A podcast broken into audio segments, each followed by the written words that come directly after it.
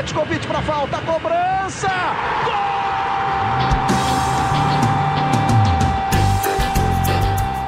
Está entrando no ar o podcast Sabe de quem? Do rubro negro, da nação, é o GE Flamengo. Você que se liga no Globoesporte.com, tá ligado também no GE Flamengo? Você já sabe, seu podcast completamente pensado e dedicado para você, torcedor rubro-negro, nossos canalhas favoritos. E hoje com estreia, a gente está estreando, apesar de ser o número 53 do nosso querido podcast rubro-negro, estamos estreando o TBT GE Flamengo. O que, que é isso, né, o TBT? É óbvio, você é inteligente do outro lado sabe que o TBT é que a gente está relembrando o passado. E agora vamos relembrar um título marcante do Flamengo, Copa do Brasil de 2013. Estamos aqui com um episódio completamente especial, com participação de jogador pra caramba. E claro, eu, Igor Rodrigues, estou com meu amigo, meu companheiro, Caê Mota, direto de casa, ainda na quarentena. Conexão Juiz de Fora, em Minas Gerais, com o Rio de Janeiro. Caê, Chega mais para um episódio totalmente especial. Vamos falar tudo da campanha. Tem jogador pra caramba participando. E claro que a gente vai ter a galera também que participou no Twitter com a gente. Tamo junto, Caizinho. Chega mais. Pois é, Igor. Uma quarta-feira a gente grava na quarta-feira para ir ao ar na quinta-feira para explicar aqui um pouco de cultura virtual. O TBT é nada mais do que uma tradução do Throwback Thursday, que é de volta ao passado, às quintas-feiras que teremos essas edições. Uma quarta-feira, dia de gravação, não tão feliz pra gente, né? Felipe Prior deixou o Big Brother, mas promessa é Triste. é dívida, promessa é dívida. A gente falou que ia trazer aqui entretenimento para todo mundo, para a torcida do Flamengo, para os nossos ouvintes. Então a gente, ali, a gente naqueles bate-papos de WhatsApp entre Big Brother e Flamengo e quarentena e a, como é que está a economia na Coreia do Norte tudo mais, a gente pensou, vamos apostar em uma, um novo produto, o TBT, relembrar é, jogos, títulos, momentos importantes do Flamengo do passado. Essa campanha especial de 2013, a gente participou de alguma maneira, eu cobri ela inteira e você também pôde acompanhar de perto quando teve jogo em Juiz de Fora tudo mais. Vamos lembrar essa campanha, momento, momentos bem interessantes de um outro Flamengo, um Flamengo bem diferente é, desse ano, um Flamengo de vacas bem magrinhas, mas que ainda assim foi campeão e tem muita história legal para para contar. E tem muita história mesmo, Caê. Assim, a gente é, vai ter bastidor legal do seu lado, lado de cá também quando o jogo juiz fora, vivendo outra realidade também. Hoje a gente está junto aí no Globoesporte.com, mas na época eu tava na rádio aqui, nessa época dessa campanha do Flamengo inteira. A gente fez todos os jogos, menos o Flamengo Campinense que eu cobri. Fui cobrir o Flamengo no campo, né, no jogo em si. Mas tem muita coisa legal para falar e você que está escutando no Globoesporte.com barra podcast ou pelo Spotify, também nos aplicativos do Google e da Apple com certeza vai se amarrar, porque tá legal pra caramba. A gente se amarrou de produzir. Só a produção já foi legal, com certeza o resultado final, sempre com a ajuda do nosso Bruno Mesquita. É bom a gente colocar aqui o nosso editor, tá ralando quatro vezes mais na quarentena, porque a gente manda áudio, manda narração, manda tudo pro cara que tá fazendo a magia no final. Caezinho, vamos combinar o seguinte: vamos na campanha, vamos direitinho na ordem? Ordem cronológica, vamos por aí, até porque Muita gente, eu, eu até queria pedir para o nosso ouvinte fazer um exercício aí de memória. Quero ver se todo mundo vai lembrar dos três primeiros adversários do Flamengo. É, muita gente começa a falar daquela campanha a partir do jogo contra o Cruzeiro, a partir do gol do Elias. Lembrar que o Flamengo, naquela ocasião, é, começou a competição, entrou lá na primeira fase, é, encarou três adversários é, ali da região norte e nordeste naquelas, naquelas fases iniciais. É, passou até alguns sufocos, assim, teve tanta dificuldade, não teve dificuldade, mas é, suou um pouquinho para vencer esses adversários, até começar aquela arrancada mesmo contra Cruzeiro, Botafogo, Goiás o título contra o Atlético, mas a gente vai falar ali desse, desse período aí menos glamuroso da campanha, né? Muito menos glamuroso, mas assim, se para pra pensar, né, Caê? Nos, nas três primeiras, primeiras fases, na época, na Copa do Brasil, era ida e volta, então foram dois jogos na primeira, dois jogos na segunda, dois jogos na terceira. O Flamengo fez quatro gols no somatório dos jogos nas três primeiras fases. Então, assim, no placar passou tranquilo, mas não foram jogos incríveis. Uma, uma, um início mais arrastado de um Flamengo que estava se encaixando no meio dessa temporada, que começou contra o Remo. Exatamente. Lá no Pará. Remo no é Mangueirão, isso. isso. É, lembrando que naquela época eram dois jogos se o visitante não fizesse dois gols de vantagem fora de casa. O Flamengo não conseguiu fazer dois gols de vantagem contra ninguém. Então, quando a gente fala que sofreu um pouquinho, foi nesse sentido, de não conseguir abrir brecha no calendário, de não vencer com folga em ninguém. Foi com, é, estreia contra o Remo. Eu cobria nessa época com o Richard Souza, nosso repórter, hoje está na, na TV Globo. O Richard que foi essa partida, uma vitória por 1 a 0 lá no Mangueirão. O gol do Rafinha foi bem no encalço daquele boom do Rafinha, aquela explosão do Rafinha que foi muito rápida, mas que fez muito sucesso ali.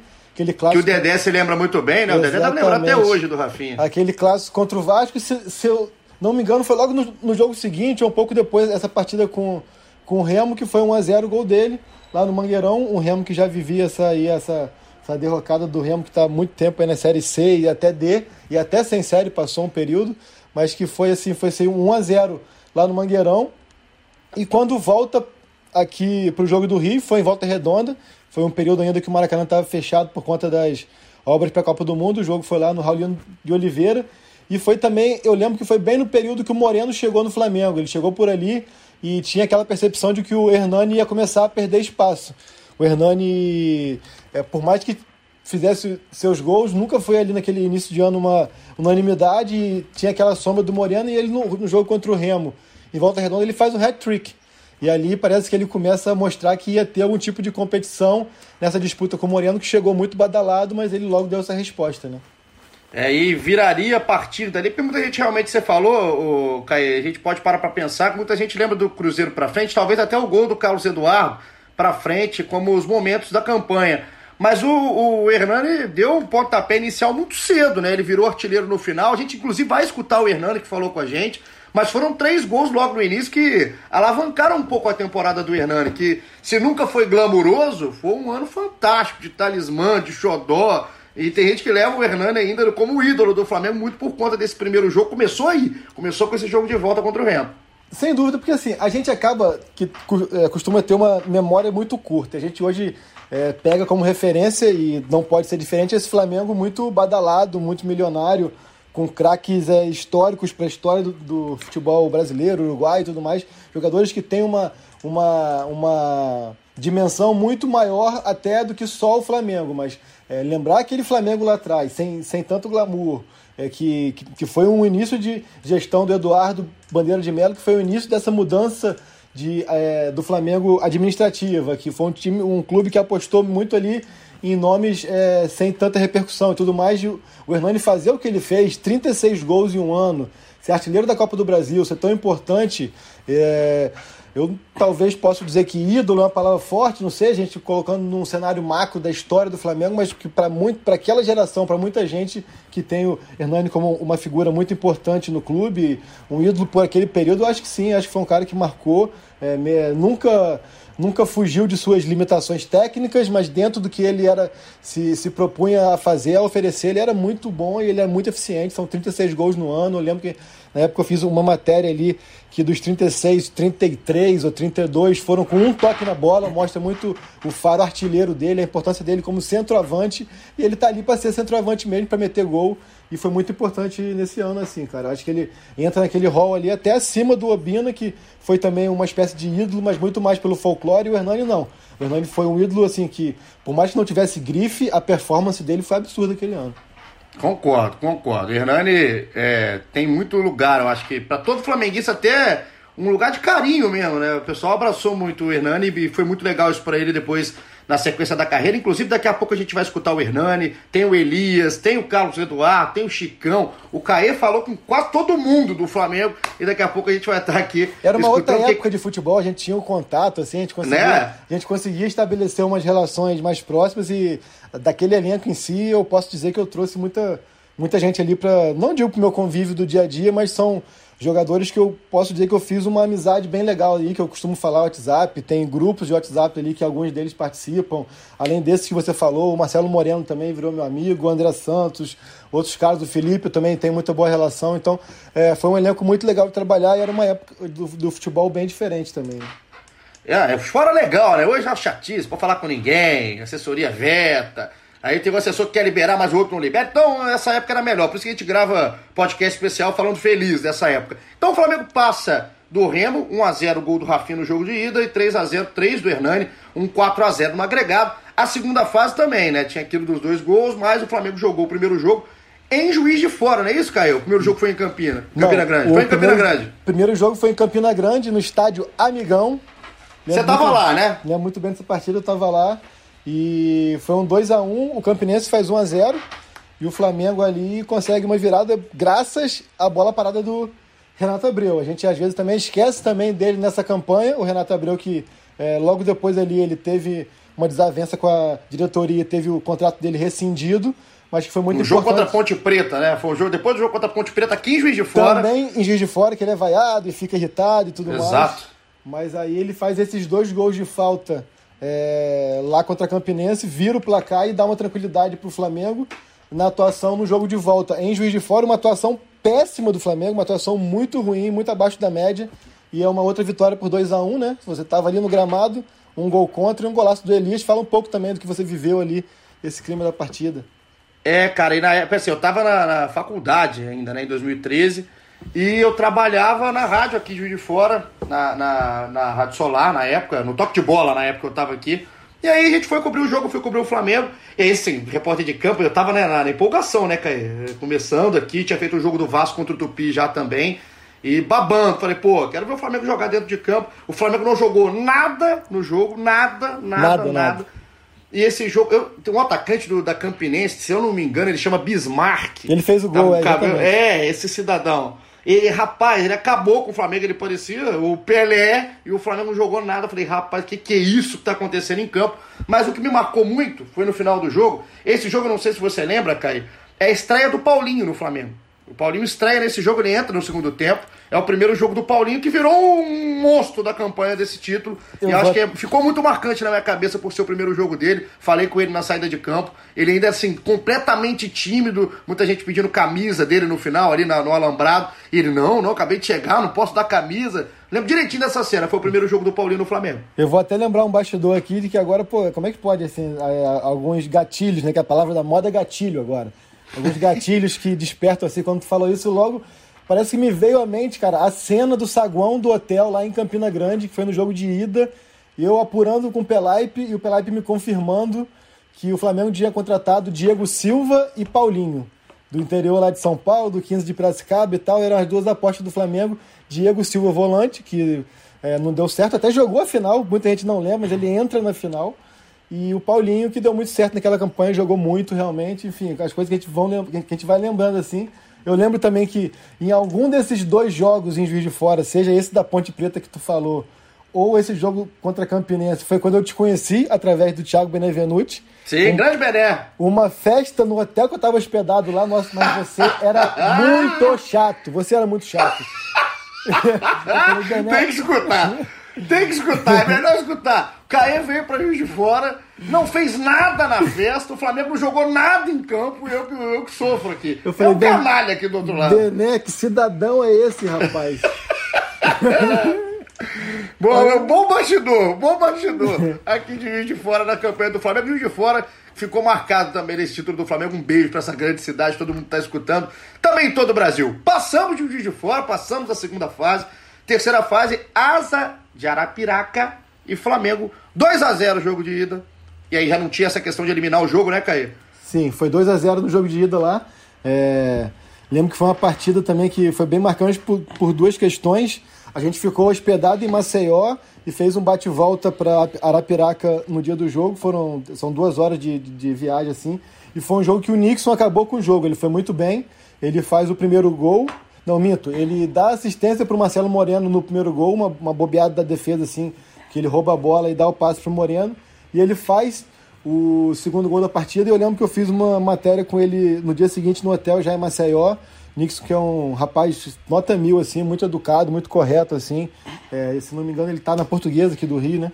É, mas o Nixon é um cara muito legal, assim. Eu lembro muito dessa matéria. E eu lembro que a gente ficou em Maceió dois dias além do previsto por causa que foi, é, foi 2013, foi naquela época das manifestações no Brasil e tudo mais. Quando a gente estava indo para o aeroporto é, para voltar para o Rio, é, foi bem na hora de algumas daquelas manifestações e o caminho para o aeroporto estava fechado. Colocaram um monte de, de pneus queimados, assim, tipo, os protestos fecharam o caminho para o aeroporto. A gente não conseguiu pegar o ônibus, é, pegar o voo, chegar ao aeroporto, teve que voltar para o hotel e ficou lá em Maceió mais um dia ou dois. Só conseguiu voltar bem depois. São detalhes assim que a gente vai lembrando da trajetória. Quando eu falo a gente, obviamente, o Flamengo no ônibus dele e eu ali dentro do táxi, mas que a gente acaba ficando no mesmo hotel, pegando os mesmos voos, mas é, acaba seguindo a mesma programação, né? É, para sorte da delegação do Flamengo, eram locais diferentes que os jogadores estavam junto com o Caio. O Caio estava separado dos jogadores do Flamengo, vai dar sorte para o time. Agora acaba essa primeira fase, o Flamengo passa por esses três adversários, Remo, Campinense e o Asa, e aí começa de fato, né? Uma vitória por 2 a 1 um sobre o Asa em volta redonda. Exato, assim, é um exato. Que, né? eu, eu, esse jogo, esse, esse confronto, esse duelo contra o Asa de Arapiraca, na minha opinião, talvez tenha sido o grande momento do Marcelo Moreno no Flamengo. É, não é um jogo de muito glamour para se lembrar contra o Asa, né? Porque é um time do Asa muito fraco tecnicamente na época. Lembro dos dois jogos, o Flamengo não teve dificuldade, também não foi brilhante, mas foi onde o Marcelo Moreno conseguiu marcar na ida e marcar na volta, porque depois ele, ele fica muito apagado. E ele faz um gol de Hernani, bonito na volta, né? Um gol bonito, exato. Assim, eu achei até que o Moreno poderia brigar mais por uma titularidade dali, enfim, não, acabou não engrenando, não foi o que o Marcelo Moreno esperava no Flamengo, nem o que o torcedor foi. Talvez esse tenha sido o grande momento do boliviano com a camisa do Flamengo. Aí começa de fato é para muita gente o que é o, essa Copa do Brasil de 2013. Essa galera mais nova, né, Caê, lembra muito desse título, porque o Flamengo vinha daquele título brasileiro de 2009 e uma garotada ali a, amando o que aconteceu com o Adriano, com o Pet. E aí o Flamengo depois acaba, da passagem do Ronaldinho, acaba perdendo um pouco a sua identidade em um certo ponto e abraça esse clube, né? Muito com aquela mudança de treinador do Mano pro Jaime e também com esses jogadores que são muito boa praça, né? A gente fala do Hernani, a gente fala do Chicão, a gente fala do próprio Elias, enfim. Esse time abraçou demais e eu acho que foi porque foi contra o Cruzeiro nas oitavas. A gente vai começar a falar desse jogo, vai começar a colocar os personagens. O Cruzeiro era um timaço, né, Caio? Era um time, era um super time, inclusive do Everton Ribeiro, naquela época babando no Cruzeiro, hoje o melhor jogador do Brasil aqui no Flamengo. Mas é, é, é, é incrível como é que o Flamengo conseguiu sair de um buraco contra o Cruzeiro e, e, acho que escreveu uma página importantíssima na história dessa campanha. Já veio desde o sorteio, né? Porque acho que aquela ali, se eu não me engano, foi a primeira Copa do Brasil com sorteio, se eu não me engano. Posso estar falando bobagem, mas eu acho que sim, porque até ali quem jogava Libertadores não jogava Copa do Brasil. E a partir de 2013 que passou a ser essa Copa do Brasil maior, com todo mundo, é, com os times que vêm da Libertadores e tudo mais. E ali começou essa questão do sorteio. E quando cai no sorteio Flamengo e Cruzeiro, é, todo mundo dava como pulo de 10, como barbado que fosse passar o Cruzeiro, porque o Cruzeiro ali estava dando já, era aquele início daquele Cruzeiro que foi bicampeão brasileiro com sobras, assim, né? Foi bicampeão brasileiro com pé nas costas. É, e na verdade, a partida de ida no Mineirão, a gente ia entrando nessa primeira partida, é, na verdade era para ter sido mesmo uma lavada. Assim, se, se o placar daquele jogo fosse 5 a 1 não seria absurdo nenhum. Mas o Flamengo soube ali aos tanques e barrancos se defender, o Cruzeiro também desperdiçou muitas chances, um pouco também na, na, na autoconfiança, no salto alto tudo mais. O Cruzeiro faz 1 a 0 com o William Bigode, é, depois tem aquele gol, é, gol de placa, literalmente, né, do Everton Ribeiro, que ele dá o, o chapéu, ele tabela com o Goulart, ele dá o chapéu no Luiz Antônio e emenda de, de primeiro, o Felipe nem reage. Um golaço. Gol antológico, né? Antológico. Um gol antológico, tem placa no Mineirão para esse gol. E o Flamengo ali, assim, para quem tava cobrindo e vendo o jogo tal, não dava o menor indício de que ia conseguir alguma coisa. Era uma questão mesmo protocolada, o Cruzeiro fazer mais gols e depois praticamente garantir já a classificação lá. Até que tem um jogo, um lance totalmente inusitado, que a gente é, vai colocar aqui nosso primeiro convidado para falar, em que, inusitado não só pelo Flamengo tão mal conseguir achar um gol ali, inusitado pelo Dedé, que era um dos principais jogadores do Cruzeiro, cometer a falha, e inusitado porque um dos jogadores mais criticados do Flamengo é quem acaba por fazer o gol, né? Chama ele, pode chamar, chama ele que ele vem, Caê. Quem que vai falar com a gente? Fala aí, meu parceiro Cadu, Carlos Eduardo, que também é uma das grandes figuras que eu, que eu conheci no futebol e passou, teve uma passagem difícil aqui no Flamengo, mas é ser humano da melhor qualidade. Fala para mim, meu garoto, como é que foi esse gol? A sua sensação, que tipo de lembrança que você tem é, daquela partida, daquele gol, que sem dúvida foi a passagem, o momento mais importante da sua passagem pelo Flamengo. Ah, lembranças são as melhores desse jogo, né? Até porque o jogo estava sendo muito difícil para nós, a gente estava perdendo 2 a 0 e o Cruzeiro estava num momento sensacional aquele ano, né? E eu tava no banco, eu tava no banco na época, o mano é, me colocou no segundo tempo, consegui é, entrar bem no jogo, né? E, e, a gente deu uma melhorada um pouco, eu lembro disso. E a infelicidade do Dedé, né, foi recuar a bola para trás e recuou mal, a bola pegou na trave e veio direto nos meus pés. Acho que foi iluminado, né, porque não vi um grande momento no Flamengo, mas naquele momento lá foi iluminado e fui curado com um gol, né, que ajudou bastante uh, o jogo de volta, onde a gente fez o gol no final com o Elias e a gente, a gente passou. Foi, como eu te falei, como foi uma coisa legal para mim, é, muitas pessoas lembram desse jogo ainda, é, desse gol, a minha passagem pelo Flamengo e fico muito feliz. Então, Caí, é legal demais a gente poder escutar o Carlos Eduardo. Um abração pro Cadu. Pô, legal demais você ter é, o lado do cara, né? Ele contando que tava no banco, que saiu do banco e ele, vê, ele acha na, na visão dele o Flamengo estava sendo muito dominado no início. O Flamengo acaba melhorando um pouco no jogo, né? Depois que ele entra realmente.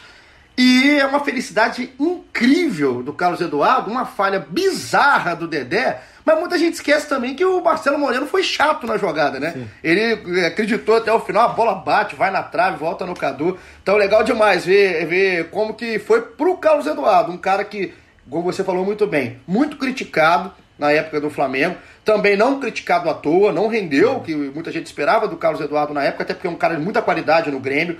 E acaba que o Flamengo esperava um outro Carlos Eduardo, e ele também com certeza esperava outra passagem pelo Flamengo, mas virou um gol que é, para mim é um dos gols mais marcantes da campanha. A gente tem vários golaços, mas esse gol aí é, do, é tão improvável esse gol que para mim talvez seja o gol mais marcante da campanha. Não, ele sabe que ele não, não desempenhou no Flamengo o futebol que, que todo mundo esperava, que ele mesmo esperava. É, uma, numa comparação assim, é meio que como era com o Vitinho quando o Vitinho chegou.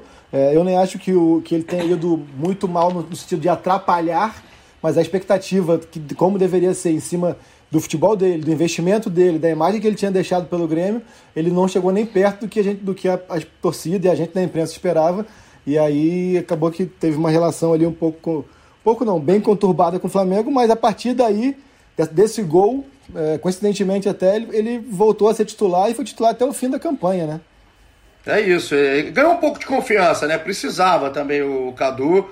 E ele falando com a gente, legal demais. É essa ideia que a gente vai tendo, a ideia do jogador, da cabeça do jogador no momento. E para refrescar a sua cabeça, que está do outro lado, vamos, vamos chamar ele, Luiz Roberto Demúcio, nosso querido Luiz Roberto, narrador aqui do Grupo Globo.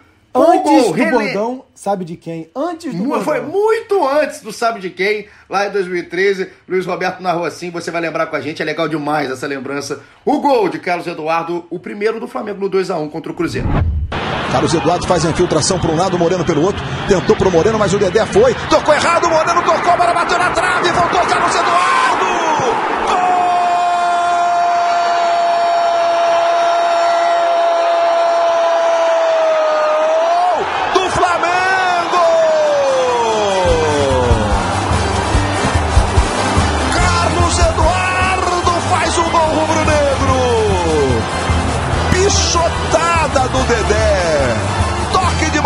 Moreno, vai na trave.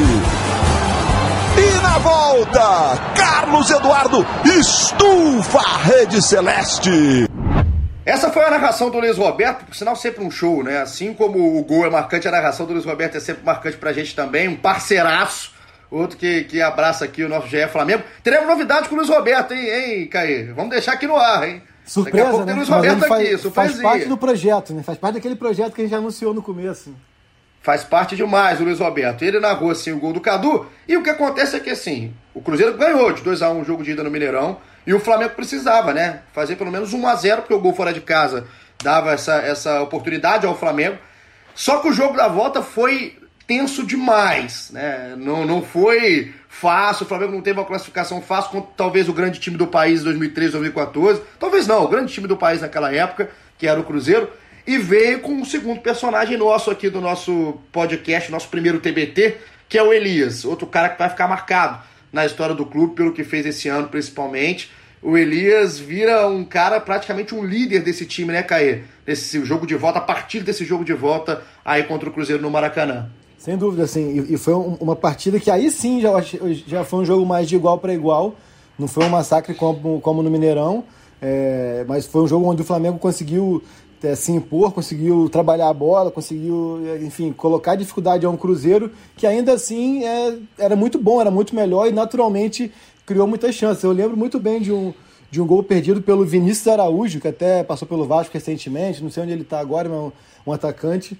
É, era bem jovem na época e ele tem ele, ele perde um gol que ele chega, eu acho que a driblar o Felipe, mas ele abre muito a, a, a bola e aí ele ele, ele erra na hora da conclusão e é um lance um, um jogo onde o Flamengo ali ele consegue cercar o Cruzeiro, consegue, consegue ficar no campo de ataque, mas tem dificuldade para criar e tudo mais, até que o Mano, o Mano, nessa partida, ele teve até uma estratégia ousada, assim, que ele colocou ali pela direita, se eu não me engano, o Léo não pôde atuar nessa partida, e ele coloca o Rafinha e o Paulinho faz, fazendo uma dupla na direita ali, um como lateral e outro como atacante mais aberto na ponta, e, é, e não por acaso é justamente dali, de uma jogada do Rafinha com o Paulinho, que sai o lance do gol, é um gol que tem até um bastidor bem legal que o Elias vai contar. E um gol, assim, é, a atmosfera naquele, na, naquela partida ali, para mim, foi a, a, mais legal, assim, mais do que contra o Botafogo, mais do que contra o Goiás, mais do, até do que na final, assim. A atmosfera estava muito boa, assim, muito grande, assim, e foi uma partida onde a torcida é, entendia a diferença técnica entre o Cruzeiro e o Flamengo, e foi daqueles jogos onde a torcida pega no colo mesmo e carrega, e foi uma explosão muito bizarra, assim, o gol do Elias já foi aos 40 e pouco é, do segundo tempo, uma bola que o, o Paulinho rola para trás e o Elias chega dando aquela chapada que sem chance pro Fábio, um golaço e agora chama ele você. É, vamos, vamos deixar ele contar, porque o bastidor é legal, o Elias, gol aos 42 do segundo tempo, essa atmosfera que o Caê trouxe pra gente no Maracanã. Elias traz mais coisa. Elias viveu o um momento junto com o Mano Menezes no banco. Como é que foi isso aí, Elias? Foi um dos gols mais importantes da minha carreira. Acho que foi um gol por tudo aquilo que, que aconteceu, que antecedeu a partida, né, de uma equipe desacreditada, enfrentando na época a melhor equipe do Brasil. Né, acho que, que particularmente foi o gol mais importante da minha carreira. Né, ainda mais junta com a quase não escalação da partida devido a uma lesão que eu tive dias anteriores da equipe médica na época, conseguiu me recuperar, me dar confiança, né? Com a confiança também do treinador, do mano, e pude fazer o gol. Né? Acho que uma bela jogada do Rafinho Paulinho, né? Uh, os dois estavam jogando, um de lateral, outro de ponta, conseguiram envolver ali, rolaram a bola para trás, né? Onde eu sempre gosto de, de chutar, de finalizar, eu sempre corro para trás né, para esperar essa bola ajeitada. Eu pude finalizar bem. Mas, história curiosa também é que eu, antes do jogo, aliás, durante a partida, uh, o mano queria me tirar porque eu já estava meio cansado, não, tinha treinado, né, durante a semana. Ele perguntou se eu queria sair, eu falei que não. Aí ele falou, então vai lá e faz alguma coisa. E aí eu pude fazer o gol para poder ajudar é, o Flamengo, né, a nossa equipe toda, a, a superar o, a equipe do Cruzeiro. Legal ele falar, né, Caê, que é um dos gols mais importantes da carreira dele, porque o Elias tem uma carreira bem bacana, assim, né, não é um jogador que ficou marcado por um momento, que ficou marcado por um clube, enfim. O Elias tem uma história muito legal no Flamengo, tem uma história muito legal no Corinthians, jogou fora do país, no futebol português, por exemplo. Então, assim, quando o cara desse tamanho, né, de uma carreira que tem o Elias, um cara tão, tão bacana que é o Elias, assim, na carreira, que a gente não vê o Elias ser um cara mal falado, e o Elias falar que é um dos gols mais marcantes da carreira dele, eu achei legal demais. E toda essa, essa conversa, esse diálogo que ele teve com o Mano, o Mano mandou ele fazer alguma coisa que ele tava morto no jogo, legal demais. O Elias, assim, foi, é, é, um cara que, te, que, teve uma passagem marcante por vários clubes, duas até pelo Corinthians, foi campeão ali naquela, naquele Corinthians com o Ronaldo, com o Chicão, com o André Santos e com o Felipe, até que os três últimos foram parceiros dele no Flamengo também. É, foi campeão depois, quando volta para o Corinthians, campeão brasileiro, tem passagem pela Europa e tudo mais. Mas esse 2013 dele, ele, ele, nunca foi tão protagonista, nem nunca tão decisivo, acho, como ele foi nesse ano. Assim, e, e, e, e isso é muito marcante dessa campanha. O Elias, o Paulinho e o Hernani nunca, nem antes, nem depois, jogaram tanto quanto eles jogaram nesse 2013 e em especial na Copa do Brasil, né? Isso que mostra muito assim, quando é, foi uma junção de forças mesmo para que esse título improvável acontecesse. Então vamos viver o gol, vamos viver daqui o gol do Elias. Eu vou, eu vou abusar de Luiz Roberto hoje, hein? Mais uma vez vou chamar nosso companheiro porque ele narrou assim o gol da classificação do Flamengo para as quartas de final. O Flamengo pegaria o Botafogo. E foi assim que o Luiz Roberto narrou esse golaço do Elias. Paulinho entregando pro Rafinha. Rafinha protege do lado direito. Adianta pro Paulinho. Elias ficou atrás, é pro Elias, bateu! Gol!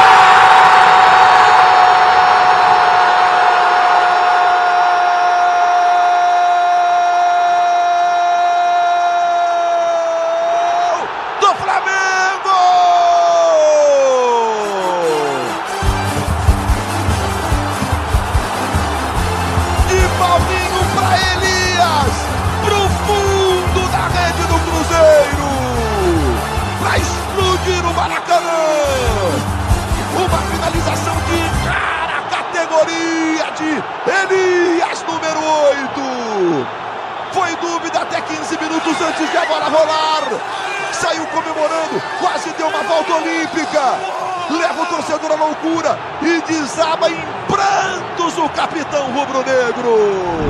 Você que está aí do outro lado escutando, é, já deu uma arrepiada aí com, com, os gols, a narração do Luiz Roberto, já escutou o Cadu, já escutou o Elias, está escutando eu e o Caio falar na sua cabeça esse tempo todo. Tenho certeza que você já está junto com a gente, caminhando aí para as quartas de final e está lembrando do Botafogo, né? Porque se já é bom passar de um grande time contra o Cruzeiro, se já é bom e chegando lembrando da final, é bom pra caramba ganhar de um rival numa competição mata-mata e do jeito que foi. Acho que tá muito fresco na memória. Mas vamos fazer um, um suspense para quem vai participar com a gente, Caê? Porque eu quero colocar os nossos canalhas favoritos aqui no nosso papo. Legal demais a galera sempre participando aqui com a gente.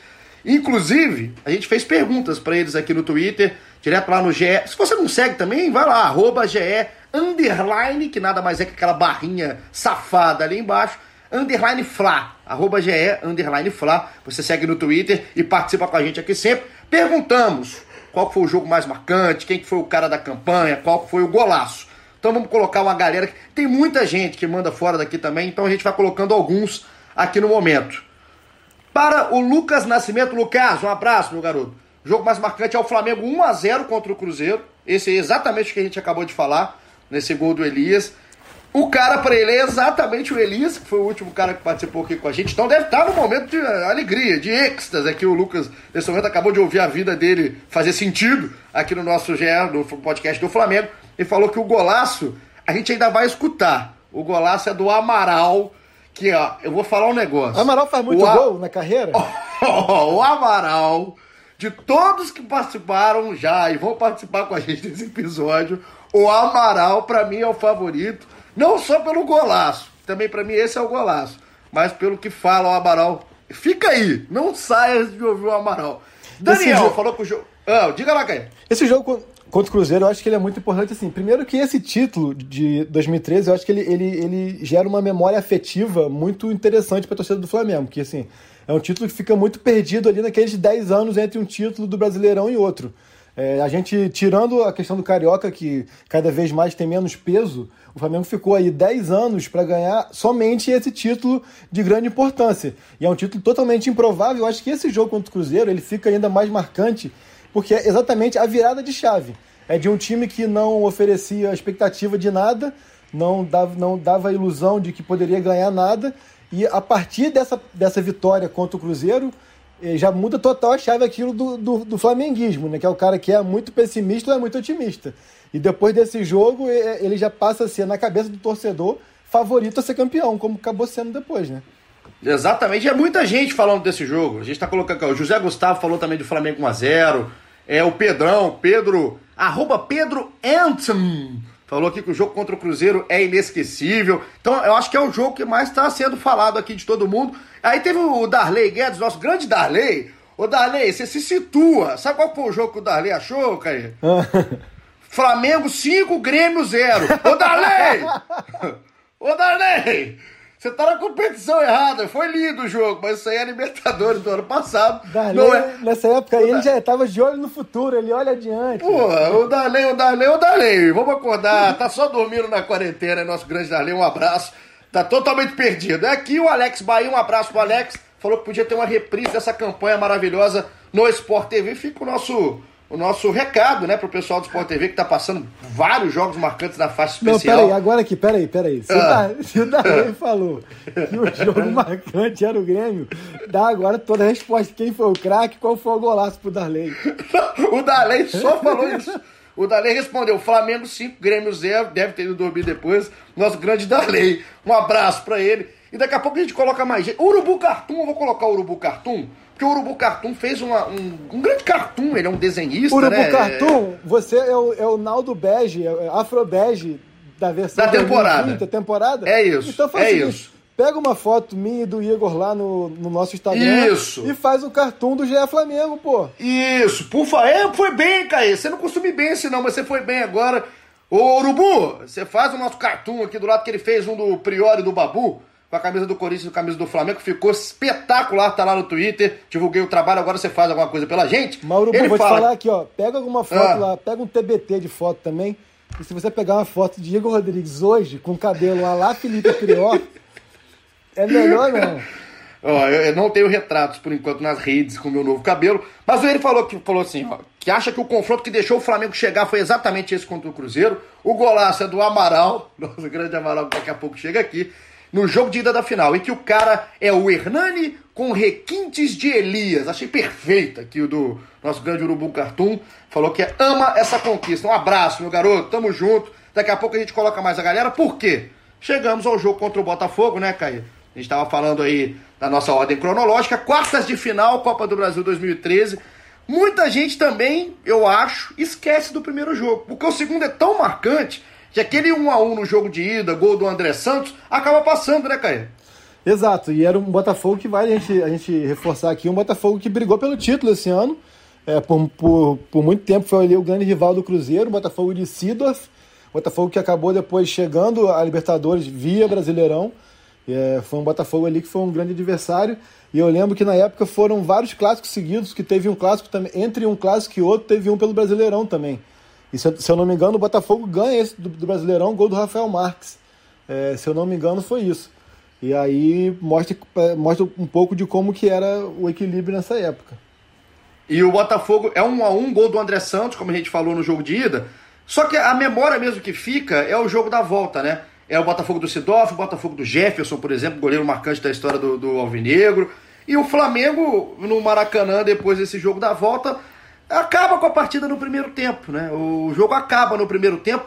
E, pra mim, óbvio que a gente tem três gols do Hernani, óbvio que o Léo Moura fecha, mas o que o Paulinho jogou de futebol nesse dia, raramente, eu eu vou te falar né, sem sacanagem. O Paulinho, eu, eu não, não, não lembro de tantas exibições de jogadores pontuais, tirando os extra classe, não estou falando aqui de Messi, de Cristiano Ronaldo, falando de jogadores humanos. É uma das maiores atuações individuais que eu já vi de um cara que não precisou de fazer gol pra mim pra ser um monstro em campo. O que o Jogou pra- Paulinho ali com o o Gilberto- Gilberto sonha com o Paulinho, né, Caio? Gilberto hoje, que está no Fluminense, passou pelo Vasco, passou pela Fiorentina, o Gilberto, início de carreira é, quanto- é, ali pelo Botafogo, ele sofreu, cara. Sofreu muito ali naquele lado esquerdo. O Paulinho, que era destro, mas jogava ali no lado, no, no lado esquerdo e entortava para lá, entortava para dentro, para fora. Naquela noite em especial, teve também uma companhia do André Santos num, num dos seus principais momentos também nessa volta ao Flamengo.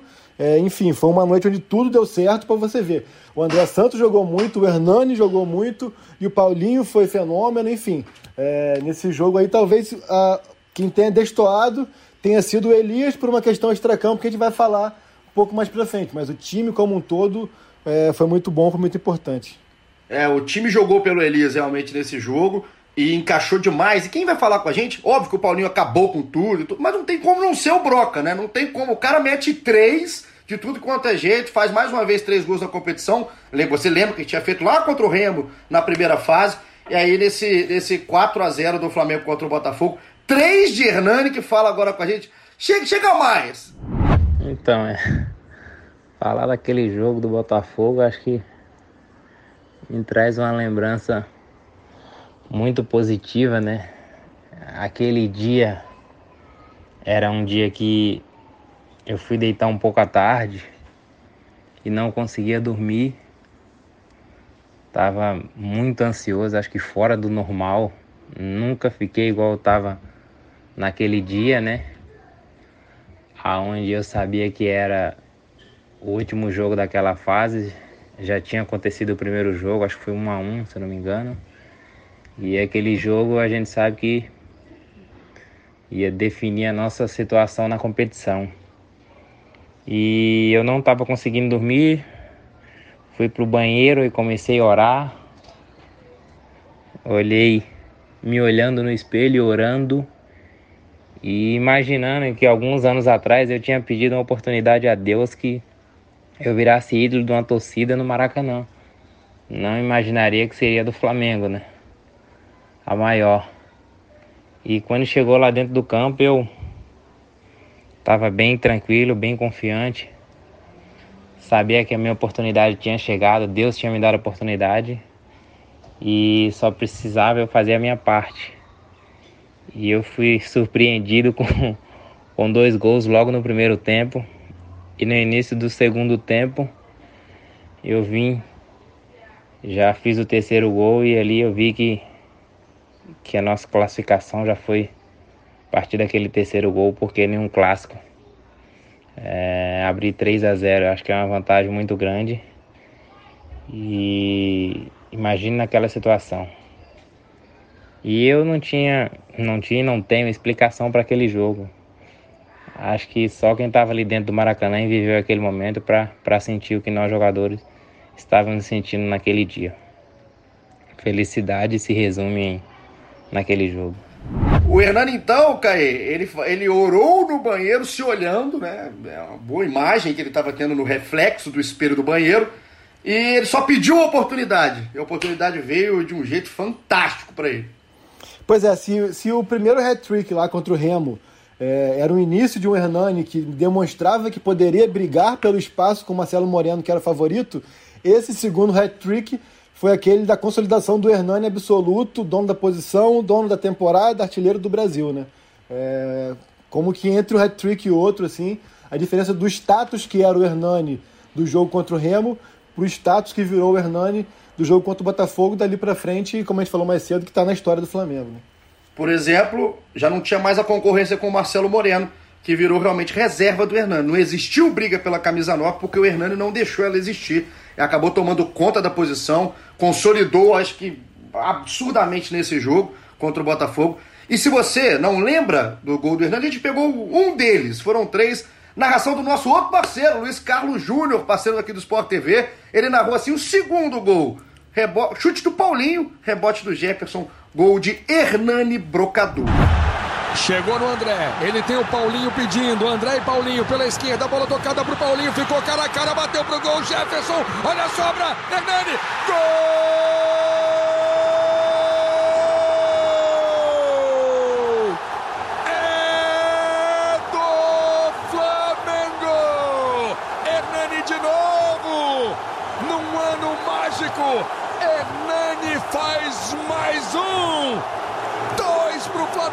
0 para o Botafogo. André Santos avançou, acreditou, tocou para o Paulinho. Ele bateu. Jefferson fez uma grande defesa.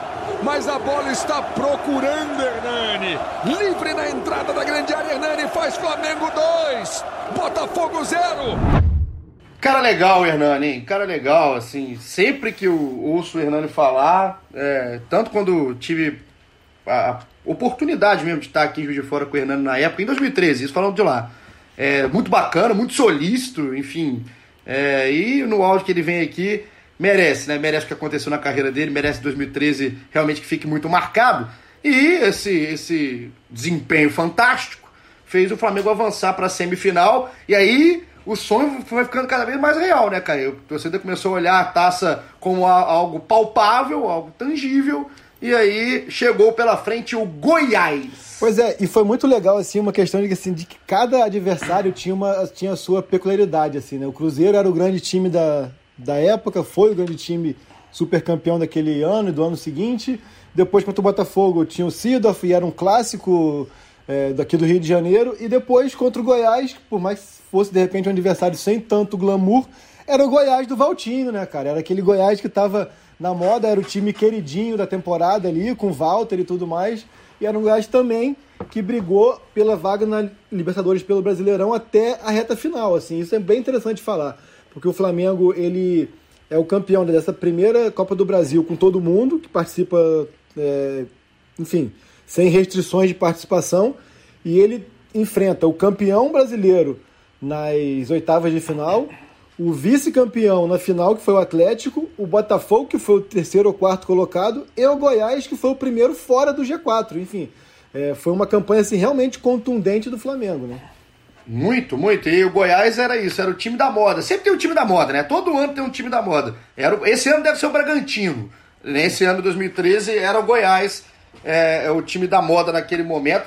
E nesse jogo, eu não sei se você concorda comigo, Caio, se você não se lembra em casa ou onde você estiver, deve estar em casa, né, no meio da quarentena, que o Flamengo no jogo de ida ganha do Goiás de 2 a 1 com dois, para mim são dois golaços, dois golaços. O gol do Paulinho, eu ele tá... tira o Rodrigo pra nada, pra nada. O Rodrigo, ele mesmo, zagueiro, que jogou no Vasco, que colocou o Guerreiro no bolso, enfim. O Paulinho tira pra nada e faz um golaço. E o outro gol é um gol muito inteligente de falta do Chicão. Outro personagem que vai estar aqui com a gente daqui a pouquinho, você vai ouvir ele falar desse gol, porque o Chicão, às vezes o zagueiro fica um pouco esquecido numa campanha de título dessa. E o Chicão conseguiu contribuir e muito nesse momento, um momento que o Flamengo precisava demais ali de uma vitória no primeiro jogo para ir tranquilo para o segundo. Uma coisa que eu acho que o, que o Mano Menezes teve muito mérito nessa campanha foi de ter essa percepção de que aquele elenco que foi montado meio que na conta do chá no início do ano, por questões financeiras e tudo mais, precisava ali de alguém mais cascudo, assim. E o Mano, que saiu do Flamengo após, pouco depois da classificação contra o Cruzeiro, uma saída até conturbada, mas ele, ele foi muito importante nessa montagem do Flamengo para que o Flamengo tivesse essa, essa casca importante em mata-mata. E, ele, e é ele que traz o André Santos e o Chicão, é, que são dois jogadores que é, já tinham uma rodagem muito importante pelo Corinthians e tudo mais. O André com passagem já pela Europa, pelo Arsenal, pelo Fenerbahçe, e eles, eles trazem de repente o ganho. O ganho técnico foi importante, mas o ganho é, como, como experiência dos dois é muito importante. O Chicão, é, nessa campanha, ele exerceu muito essa liderança é, e, além disso, teve esse gol de falta, que é a especialidade dele. E curiosidade também, ele que tinha feito já um gol de falta contra o Goiás e também no Serra Dourada, né? É isso, ele fez esse, um gol que é do lado do goleiro, que não é aquele gol clássico por cima da barreira. Ele faz um gol diferente, um gol importante. O gol do Chicão é um. Tá, para muita gente é importante, né? Mas pro Paulo Henrique, que participou com a gente aqui no Twitter, é o gol mais marcante da campanha para ele, foi o do Chicão de falta. Que até hoje ele tá com o pé atrás com investir grande um jogador de uma temporada por causa do Paulinho, mas que esse gol do Chicão para ele é o mais marcante. Paulo Henrique quer ser chamado de canalha, então um abraço para você, nosso canalha, incrível canalha, o Paulo Henrique. Gol do Chicão, ele vai falar com a gente agora. Chicão, conta pra gente o que foi para você essa cobrança de falta, o que, que significou esse gol na semifinal. Gol de falta é. A gente, eu sempre trabalhei para isso, né? Tinha que procurar fazer algo diferente. E, e, fiz também na estreia pelo Flamengo, contra o Goiás também. Depois na Copa do Brasil fiz também. Então são, são detalhes que marcam a gente, né? E a gente sempre fala isso, que jogador não pode passar no clube sem ganhar títulos, senão ele é esquecido. E fui muito feliz no Flamengo, conquistei títulos e pude participar e ajudando também, né? E esse gol foi muito bacana. É, eu já tinha feito na estreia, né? Contra o Goiás e depois na Copa do Brasil fiz novamente. Então é um gol que, que tem uma importância muito grande, que nos deu bastante tranquilidade para seguir na campanha da Copa do Brasil e conquistar o título. Essa curiosidade que você falou, Caio, é exatamente o que chama mais atenção, né? É, é um repeteco, um gol de falta de novo em cima do Goiás. E os campos muito sereno, né? O cara faz um gol na semifinal do, da Copa do Brasil, é campeão, é importante, tem história no Flamengo. E tá com a calma, eu não tô com essa calma na minha vida inteira. Até porque tem pouco título, Chicão, né? Ganhou pouco pelo Corinthians, né? tem então, pouco, assim, pouca história. É, Chicão, que é outro cara também, é outro parceiro que eu, que eu trouxe aqui pra, pra minha vida, assim, é um cara que vira e mexe, a gente troca ideia, um cara muito legal, e isso que eu acho interessante, assim, cara, é, podendo falar hoje em dia, é, sete anos depois, e olhar e ver que, assim, que além da questão do futebol, do, do profissionalismo, assim, eram pessoas legais, entendeu? É, eram, era um grupo de jogadores ali que eram pessoas bem legais, assim, isso que é, é, é, é interessante e importante da gente ressaltar também, né, cara? A gente poder trazer hoje esse lado humano das pessoas, porque até pela época mesmo, a gente, pela questão do distanciamento profissional, você tá ouvindo a gritaria aí, eu acho que é aqui. Eu tô entendendo nada. Não sei se teve panelaço mais cedo. Aqui, aqui, aqui é assim, eu moro no, no Flamengo, aqui na zona sul do Rio de Janeiro. Às seis da tarde, todo dia tem um rapaz que bota piano com sax.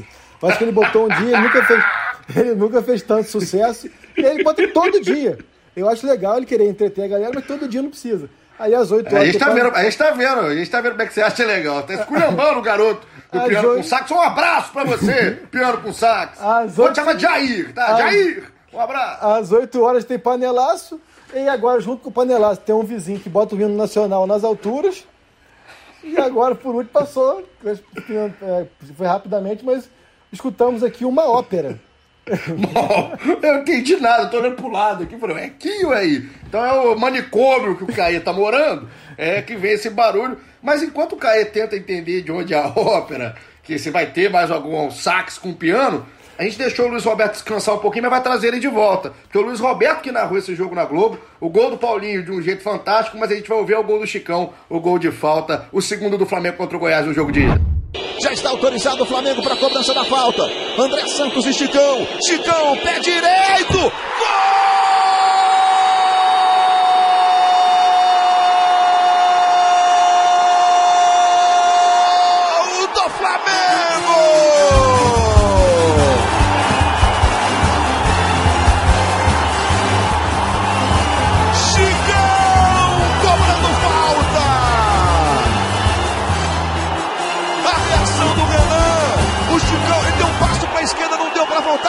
Escorregou! E o Chicão manda pro fundo da rede do Goiás! Tá aí o gol do Chicão de falta, mais uma vez Luiz Roberto, que vai voltar. Você, você prepara a voz, Luiz Roberto. Daqui a pouco está de volta aqui para mais gols. E tudo aconteceu, a final chegou depois do jogo de volta. O Flamengo venceu o Goiás no Maracanã. É, num jogo também não foi espetacular, né, Caê? Não, não, foi aquela exibição de gala do Flamengo, mas um jogo muito, muito tranquilo. O Flamengo não, acabou não, não, sofrendo. É porque foi um jogo que foi, foi decidido muito rápido, né, cara? Foi um jogo decidido muito rápido. É um jogo que aconteceu uma mobilização muito grande antes da partida. É, a gente falou aqui mais cedo que o Elias não teve uma boa atuação é, na série contra o Botafogo. Nesse jogo também de Goiás, ele foi bem discreto. E aí veio à tona a questão de que o Elias passava por um problema é, particular. O filho dele, o Davi, é, estava, enfim, estava doente e tudo mais, teve que ser internado. É, e o Elias tentou segurar essa questão para si por muito tempo, por entender que ele não queria atrapalhar é, o ambiente, não queria, enfim, expor também a vida particular. Só que acabou que a situação ficou mais séria do que todo mundo imaginava e, e, enfim, a imprensa acabou divulgando e isso gerou uma comoção muito grande na torcida do Flamengo. Por tudo que o Elias representou naquela temporada, é, foi uma forma da torcida do Flamengo retribuir é, tanto é, retribuir com carinho tanto que o Elias tinha dado dentro de campo durante o ano. E aí eu lembro que na época muita gente no Twitter colocou a foto de perfil no Twitter. Era a foto do Davi uma foto bem bonita assim dele pequenininho no gramado do Ninho, brincando com a camisa do Flamengo. Todo mundo colocou colocou a foto do, do Davi no perfil do, do, Twitter e no Maracanã, é, para quem não conhece ali aquele ambiente do Maracanã, antes da partida, a torcida canta o nome de todos os jogadores e na hora de cantar o nome do Elias, cantou o nome do Davi. É, foi, foi, foi uma, uma, manifestação de carinho muito bonita e isso tocou muito o Elias. E é aquilo assim, a gente às vezes fica pensando é, como é que as, as coisas têm que ser, né? Porque diante de tudo isso, o Elias não vinha bem dentro de campo e houve essa manifestação, houve esse, essa solidariedade. E logo no começo do jogo, o Elias faz, faz um gol. Exato. E aí aquilo, aquela junção de coisas, já tinha ganhado fora de casa.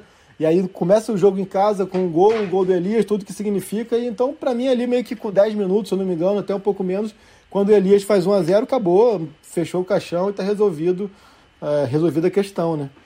Vai ficar nas palavras do Elias agora que vai voltar aqui com a gente, porque a gente fez questão, né, Caio, de ouvir o Elias sobre. Porque se pra gente representou tanto, se foi tão legal a manifestação da torcida, eu fico pensando a cabeça do Elias, né? Um cara em campo, um cara importante pro time que não estava vivendo grande fase porque tinha um problema fora de campo. Então a gente vai ouvir agora o Elias falar, e é legal, presta atenção, porque é bem legal você ver o lado do jogador, o lado humano, de não só o lado do jogador de futebol, mas do, do pai Elias, que estava com um filho doente, e do que ele fala pro Davi hoje. Davi já mais crescido, o que, que o Davi escuta do Elias hoje serei eternamente grato, né? Tudo que, que eu vivi, passei no, no, no Flamengo. Né? Acho que, que que aconteceu lá, né? recebi o carinho de todo mundo, de todos os torcedores, de toda a diretoria, de todos os funcionários, todos os atletas. Né, em relação ao meu filho, ao Davi, que hoje está com oito anos, está cheio de saúde. Né, a gente conta a história para ele, né? Porque ele tinha dois anos, ele não entendia muita coisa, mas a gente conta para ele, então ele criou uma, uma admiração e um carinho pelo, pelo Flamengo e seus torcedores, né? Sempre que tá, tá com a camisa. Né? E, e um dia ele vai entender, né, como adulto, essa história. Ele vai poder se gabar com os amigos que ele teve o nome gritado pela torcida? Acho que, que esse apoio que eu tive foi fundamental para que a gente pudesse superar o Goiás. É, foi na semana do Botafogo, quando ele ficou internado, eu fui para campo mesmo assim, né? com, com o apoio dos meus companheiros. Eles jogaram por mim realmente, porque eu não tinha condições nenhuma. E durante o jogo do Goiás, né, a torcida cantou o nome. Na semana que antecedeu a partida, fizeram campanha para colocar a foto dele né, no, nas redes sociais. Isso emocionou bastante, né? não só a mim, mas toda a equipe né, ficou bastante motivada com essa campanha. E né, Deus é tão bom que eu pude retribuir todo o carinho que eu tive fazendo um belo gol né, contra o Goiás, ajudando a equipe em mais uma classificação. Né?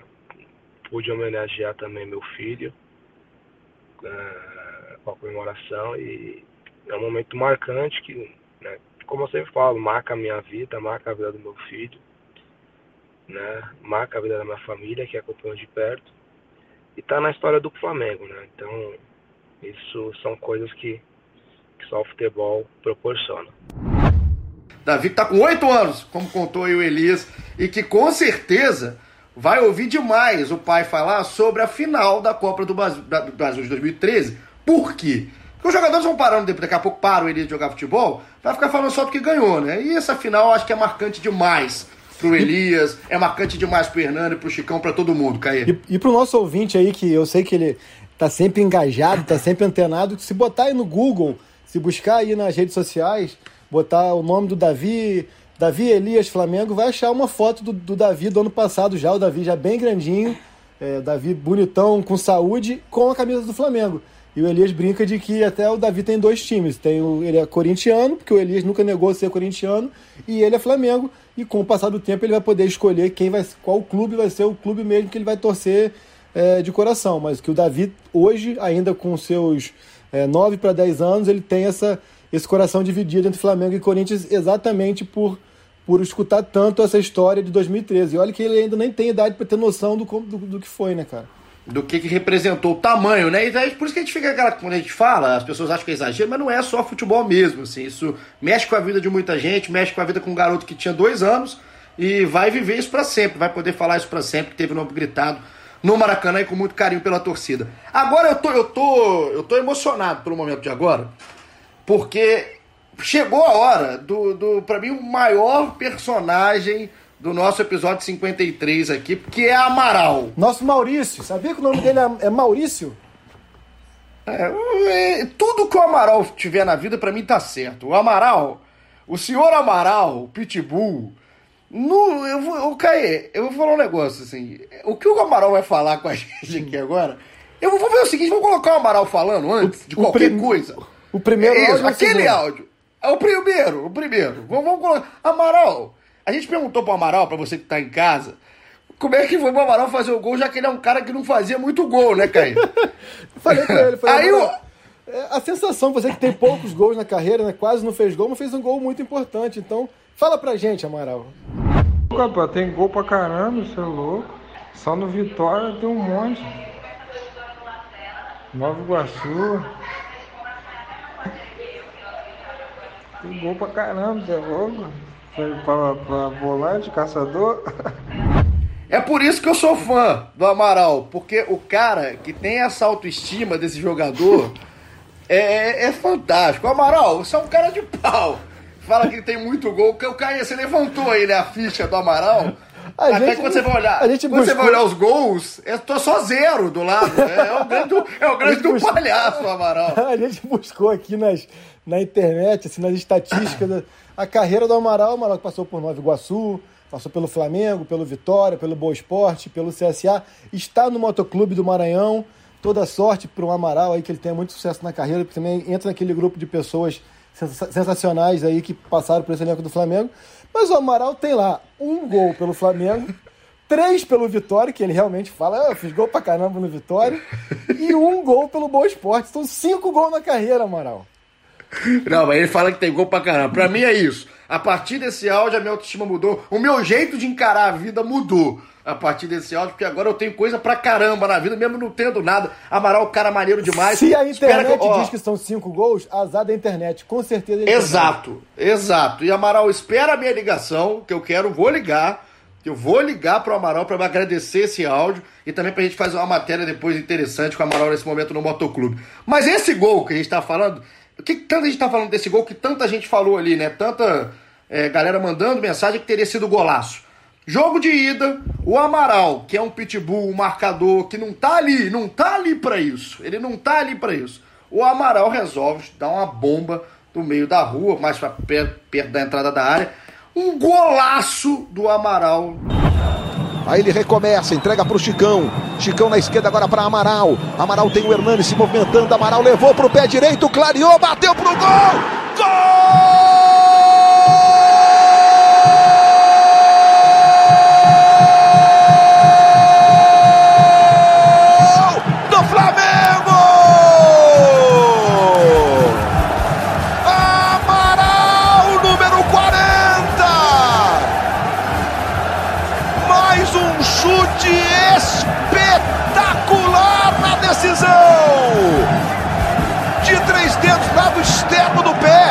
Olha a curva que a bola faz para estufar a rede do Atlético. Amaral 9 manda para o fundo da rede para fazer o primeiro gol dele com a camisa do Flamengo. Era um Atlético do Wagner Mancini, um Atlético também que foi vice-campeão brasileiro. O Atlético naquele ano fez uma grande campanha. É, o Atlético que tinha o Everton, que depois passou pelo Flamengo, agora está no São Paulo. O Atlético que tinha Paulo Baier, o Atlético que tinha Luiz Alberto na defesa, e o Atlético que tinha como grande destaque ali quem? Marcelo Cirino, que depois veio para o Flamengo, numa transação milionária, ele disse que não saberia se chegaria ao nível de Zico, só o tempo dirá se ele chegou ou não. Mas é, uma, um Atlético que tinha também, tinha também o Ederson, que foi artilheiro do brasileiro aquele ano. Enfim, era um adversário que, se a gente parar para pensar no Goiás, no Atlético, a gente não coloca naquele top 200 do Brasil, dos grandes e tudo mais, mas eram times que naquela temporada tiveram campanhas e performances é, impressionantes e o Flamengo conseguiu. É, o jogo foi na Vila Capanema, porque a Arena da Baixada estava fechada também por conta de obra para a Copa do Mundo. O jogo foi na, na Vila Capanema, estádio do Paraná Clube. E o Atlético, logo no comecinho, faz 1x0, uma pancada do Cirino. O Felipe não viu para onde passou aquela bola. E o Amaral, logo depois, Amaral que estreava por ali. Não sei se foi nesse jogo. O estilo Amaralov, Meteu as trancinhas é estilo Wagner Love. E eu lembro Ai, que, meu Deus. E eu lembro, cara, e aí voltando aquelas as histórias de bastidores. Eu lembro que o Amaral tinha, tinha, tinha dito para mim que ele ia comemorar gol igual um pitbull. Eu acho que é um pouco porque o Felipe Melo fazia, só que o Amaral falou assim: eu, quando eu fizer o gol, agora eu vou comemorar igual o pitbull. Aquele jogo lá, né, cara? É um jogo que não sai da minha memória, né, cara? Como que eu te falei, né, velho? A gente viu um poder de reação muito rápido, né? para poder empatar, né? Foi, você vê ali, cara, que você olhar o lance aí, é, é, quem me deu o passe, cara, foi o Chicão, entendeu? O Chicão, a gente tomamos o gol e logo pressionamos o Atlético, né? E jogando na casa deles com o poder da torcida, né? E definiu. Foi a coisa que você fala, como se fala, né, cara? É... O Chicão tocou a bola pra mim, né, mano? E eu eliminei uma vez, duas vezes, né? E eu pensei em tocar no Hernani, né, cara? É, eu pensei em tocar no Hernani, mas só que o espaço que me deram abriu um, um clarão muito grande, né, cara? Então eu falei, é, eu vou finalizar. E, e deu naquilo, né, cara? Deu num golaço que marcou aí minha trajetória no clube, né? Muitos se falam nisso, né, cara? Só nesse gol, mas com certeza eu, eu fiz coisas boas também sem ser o gol ali dentro, entendeu? Dentro do Flamengo. Eu creio que a minha passagem foi. Não foi só importante para mim, mas como também para a torcida do Flamengo, sendo campeão cima do maior rival, o Vasco. E, e é isso, brother. Muito feliz aí por ter feito aquele gol. Fiz mais, né? Fiz mais gols importantes de título também, mas esse gol aí vai, vai ficar marcado pro resto da vida. Passado a apoteose de Amaral, né? Com comemoração com o Pitbull, com o Trancinha, é o grande personagem do primeiro jogo. Vem o jogo da volta, a decisão, que marca, obviamente, por ser uma decisão. Tem várias coisas, né, Caê, assim, que a gente pode falar. Primeiro que eu acho que fez falta pra caramba do outro lado do Atlético, você estava falando dos jogadores. Tem o Paulo Baier, inclusive, que é um dos grandes é, símbolos dessa campanha do Atlético também, que não jogou nada no Maracanã. Nada, nada. Toda a falta do Paulo Baier a gente achou que ia ser perigosa e não foi. Mas quem fez muita falta é o Everton. O Everton que jogou no Flamengo não jogou ah, o segundo jogo da decisão. Ele toma o terceiro Tava- cartão, tava né? Exato, foi suspenso e pra mim aí o Atlético perdeu demais, porque o Everton a gente conhece, o Everton que jogou no Flamengo, era do mesmo jeito no Atlético, aquele motor do time e fez muita falta na final. Uma final que o Flamengo também não sofreu, se a gente parar pra pensar, era só bola alçada que não, não surtiu efeito. Óbvio que o torcedor do Flamengo que tava no jogo, tava no estádio, toda bola na área era desespero, mas se você parar pra pensar, né, né, Caê, friamente, sobriamente, é um jogo que o Flamengo conseguiu controlar e matar no final. A questão é que- é era uma, uma final no Maracanã, com casa cheia e tudo mais, onde o Flamengo entrava em vantagem pelo empate por 1 a 1 no jogo de Curitiba. Então, assim, tu- é, foi um cenário de favoritismo, mas que, mas que ao mesmo tempo tendia para apreensão diante do histórico do Flamengo no Maracanã. Porque essa questão de chegar no Maracanã com cenário favorável, casa cheia, em vantagem, aí você lembra de Santo André, você lembra de América do México, você lembra de um monte de coisa que tinha acontecido já, então tinha essa apreensão e é um jogo que caminha para o 0 a 0 até o final, mas um jogo onde o 0 a 0 fica muito perigoso porque a partir do momento que o Atlético fi- fi- fi- fizesse 1 a 0, o 1 a 1 ia para os pênaltis, ou seja, o Flamengo teria que fazer dois gols para virar. O Atlético realmente eh, não conseguiu impor muita dificuldade ao Flamengo, mas aquela questão da bola aérea era sempre um perigo. Tanto que eu lembro bem que no finalzinho, ainda quando estava 0 a 0 o Jaime coloca o Marcos Gonzalez, é outro que a gente nem lembrou que passou pelo Flamengo, mas o Marcos Gonzalez, zagueiro chileno, eh, ele coloca o Marcos Gonzalez exatamente por causa dessa bola aérea, com o Paulo Baier, que levantou muita bola, fez muito chuveirinho, e o Flamengo conseguiu, não vou dizer se safar, se defender, porque não teve pressão. Teve aquilo de, de, de chegar, chegar ao ponto do Atlético encurralar o Flamengo, mas era aquela bola vadia, aquela coisa que a gente fala que é um perigo, né? Aí É, diante- no- no- no- a coisa que você falou, eu acho também, assim, pressão não existiu, não existiu, mas tensão foi desde o início, né? Porque qualquer bolinha ali, qualquer erro individual, ou qualquer jogada genial, uma batida na bola que o jeito do Paulo Baia sabia bater, e acabou não fazendo nada no jogo, mas poderia ser fatal e o Flamengo conseguiu. É legal, né? Você falou o nome do Jaime, é um personagem fantástico, né? Que acho que a gente termina, chega aqui no nosso final do, do nosso episódio, toda essa campanha com, é legal demais ser o Jaime, né? O Mano, com todos os problemas que teve, saiu no meio da temporada. Mano não, não é um cara que a torcida do Flamengo lembra com muito carinho, e eu acho que tem sim méritos durante essa campanha, que são dedos do Mano, do Mano Menezes. Mas o jeito que o, que o time, o jeito que esses jogadores, os líderes do elenco abraçaram o Jaime, e o carinho que a torcida do Flamengo também abraçou o Jaime, que é uma figura importantíssima e muito rica na história do Flamengo, eu acho que deixa esse título da Copa do Brasil de 2013 ainda mais com essa, com essa carga afetiva, mais do que não só a taça, mas com esse jeito que o torcedor guarda e gravou com muito carinho. Mal comparando, é, meio que foi em 2009, assim, onde parece que é, eu vejo o mérito do Andrade muito mais pela questão de conseguir fazer com que todo mundo reme mais pelo é, reme para o mesmo lado do que fazer o time jogar bem taticamente tudo mais. Ele, acho que o grande mérito do Andrade foi lá atrás conseguir fazer com que tantas estrelas, tantos jogadores complicados remassem numa mesma direção. E o Jaime também foi isso. Claro que era um time tecnicamente inferior e tudo mais, mas o Jaime consegue é, tirar qualquer tipo de, de divisão que pudesse ter no elenco. Tinha é, o grupo do- dos pratas da casa, tinha o grupo dos menos badalados, tinha o grupo que eram os mais experientes, que eram amigos há muito tempo ali, porque jogaram no Corinthians e tudo mais. E ele, é, ele consegue fazer com que todo mundo reme na mesma direção a partir da chegada dele. Acho que o grande mérito dele foi esse. Né?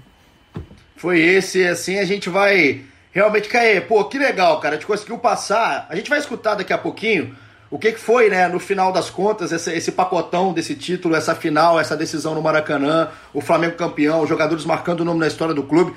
Mas, pô, já, já aqui te agradeço aí e te dou os parabéns até pelo, pelo, pelo corre que você fez com todos os jogadores, porque ficou legal pra caramba. Eu achei legal pra caramba a gente poder relembrar um título que é um título muito afetivo, muito marcante para a torcida do Flamengo.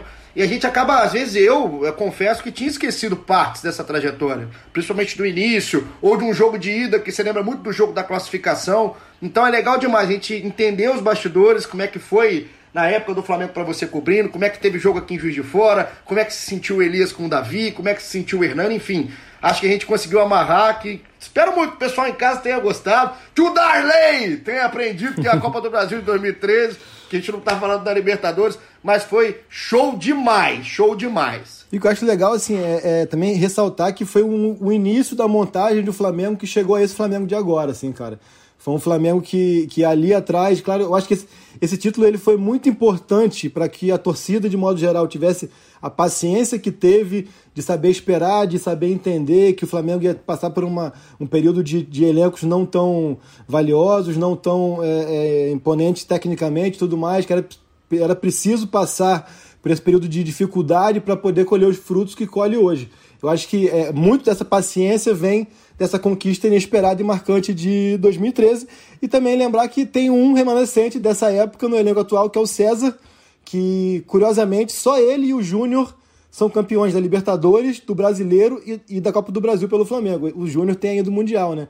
Mas o César é um, um cara também que é, nessa campanha ele era terceiro reserva, o Paulo Vitor que era o reserva do Felipe, até jogou algumas partidas, que o Felipe é, passou por uma artroscopia e tudo mais, mas o César estava lá e lembrar o César que está no elenco atual é, por, por conta desse título, é, eu fui passar a primeira semana de férias com o Hernani lá em Bom Jesus da Lapa, que é interior da Bahia, onde ele nasceu, onde ele, enfim, onde ele cresceu. Nossa, uma viagem longa. A gente foi para São Paulo, de São Paulo para Brasília, de Brasília para Vitória da Conquista, depois seis horas de carro até Bom Jesus da Lapa. E foi muito legal ver assim a questão da consagração mesmo do Hernani é, a gente desfilou de carro de bombeiro, a gente participou de pelada, fez um monte de coisa, foi muito legal. E a música da dupla Amando, Amando, não é Armando não, Amando e César é a música Hernani Brocador com vocês aqui no GE Flamengo. Levanta a torcida com Hernani Brocador, oh oh. Oh, oh, oh, é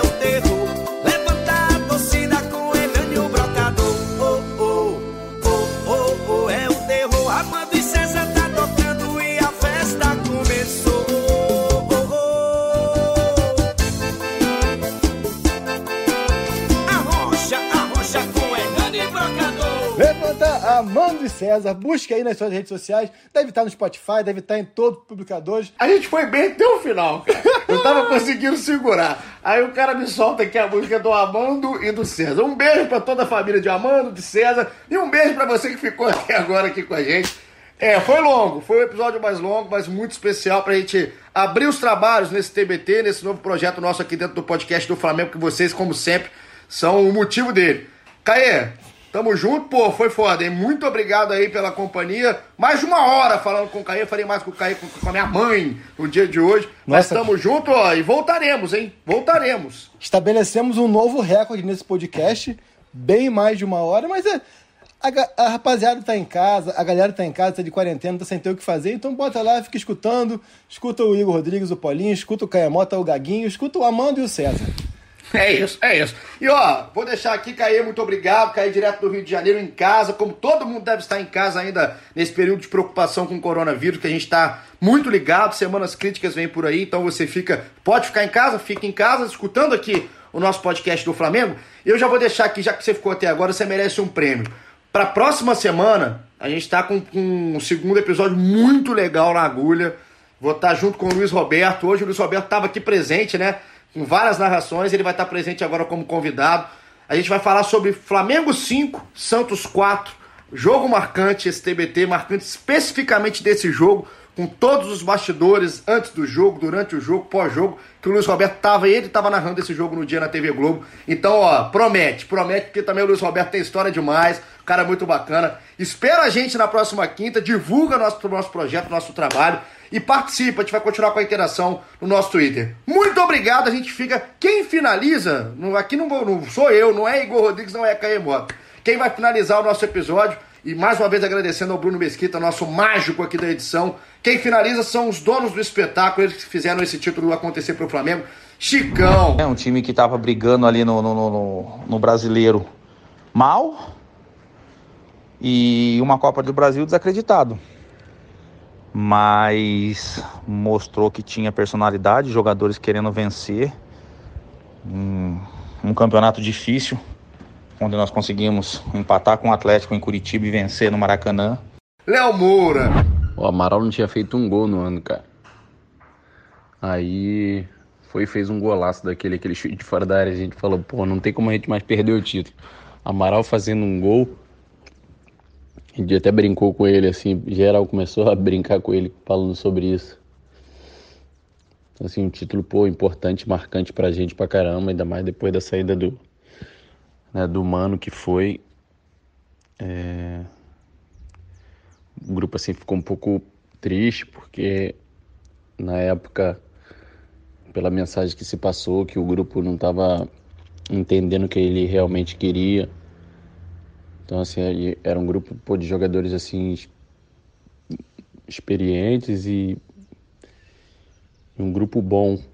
Então, isso deixou o grupo um pouco, um pouco triste, mas, mas ao mesmo tempo, assim, é, acho que mexeu um pouco com, com o grupo.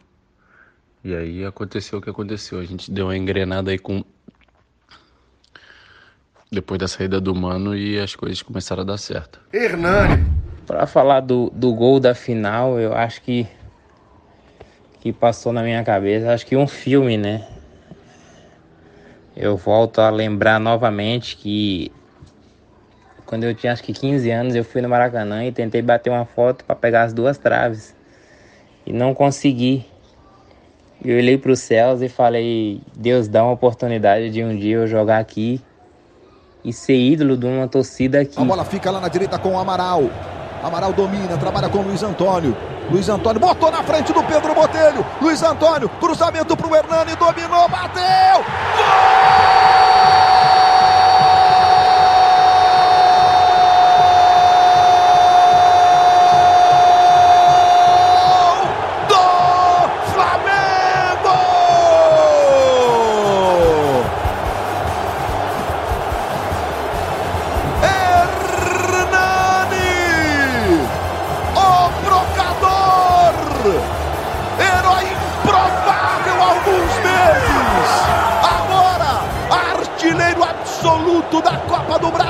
Caiu nos meus pés ali a oportunidade de, de fazer o gol para para ser o gol do título. Acho que eu vivi todo o meu passado em dois, três segundos quando aquela bola caiu no meu pé. E sempre eu volto os gols. Minha filha também pede para passar ela já começa a entender e pergunta se um dia eu ainda jogaria no Flamengo, se eu vou jogar. Eu acho que aquele gol resume tudo isso, né? A minha vida, a minha carreira, ela começou em outros clubes, mas onde ela deu o up foi, foi no Flamengo, que é um lugar que eu fui muito feliz e, e pude ser muito mais feliz fazendo o gol do título da Copa do Brasil faz o segundo do Flamengo. Provavelmente o gol do título rubro-negro no Maracanã. Acabou, Luiz, acabou. Apita Leandro Voaden. Mais de 40 milhões de rubro-negros espalhados pelo mundo inteiro cantam. Uma vez Flamengo, três vezes Flamengo.